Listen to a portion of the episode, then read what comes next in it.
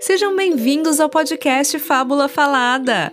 Eu sou a Juliana e hoje vou contar para vocês uma fábula chamada A Borboleta Nina e o Laço Azul, escrita e publicada por Cris Oliveira, com as ilustrações de Débora Lima. Preparados? Um, dois, três e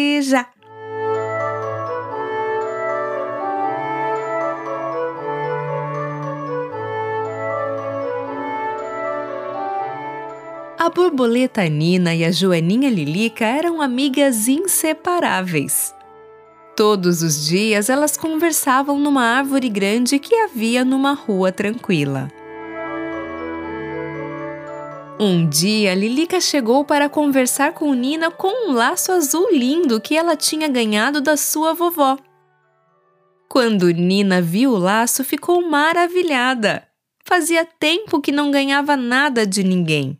Então foi logo dizendo: Lilica, que laço lindo! Quem deu? Você precisa me emprestar. Ele combina com a minha cor.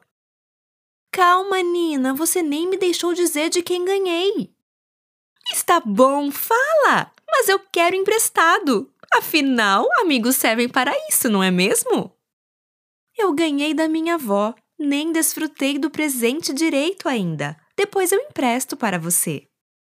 Ah, não! Preciso que me empreste logo! Pelo menos para tirar uma foto! Só uma noite! Amanhã eu devolvo para você!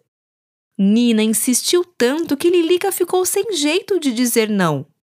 Naquele dia, a conversa não foi tão agradável como sempre era. Os olhos de Nina só estavam no laço de Lilica e nas fotos que poderia tirar com ele.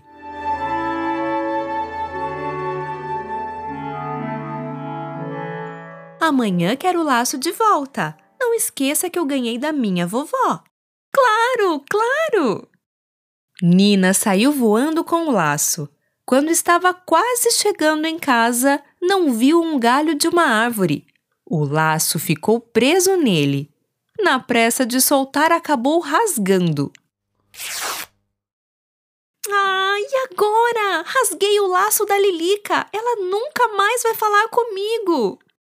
Naquela noite, Nina não conseguiu dormir, pensando em como tinha sido injusta com a amiga, não se alegrando com ela e com o presente que tinha ganhado, e agora tinha estragado tudo.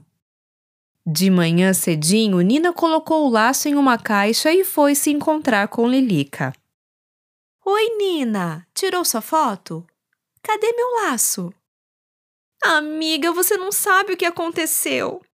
Nina entregou a caixa para Lilica e, chorando, pediu perdão pelo que tinha acontecido.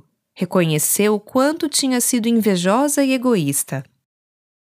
Lilica sugeriu que fossem juntas para a casa da vovó, que saberia o que fazer.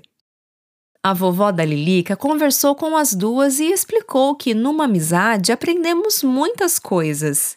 Por exemplo, dizer não, alegrar-se com a amiga, valorizar o que a pessoa é e não o que tem, e perdoar. Nesse momento, ela olhou para Lilica.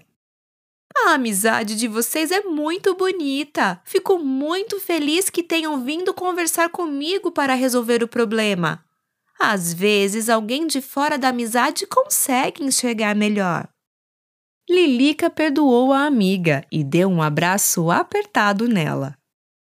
Para alegria das duas, a vovó presenteou cada uma delas com um laço novo. E elas aprenderam que amizades não precisam ser perfeitas, apenas sinceras. Fim.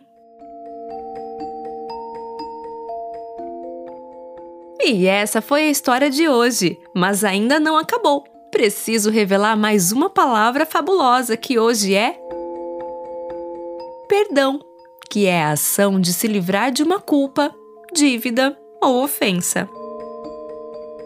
Agora é sua vez de me contar! Gostou dessa história? Aguardo seu recado no Instagram Fábula Falada.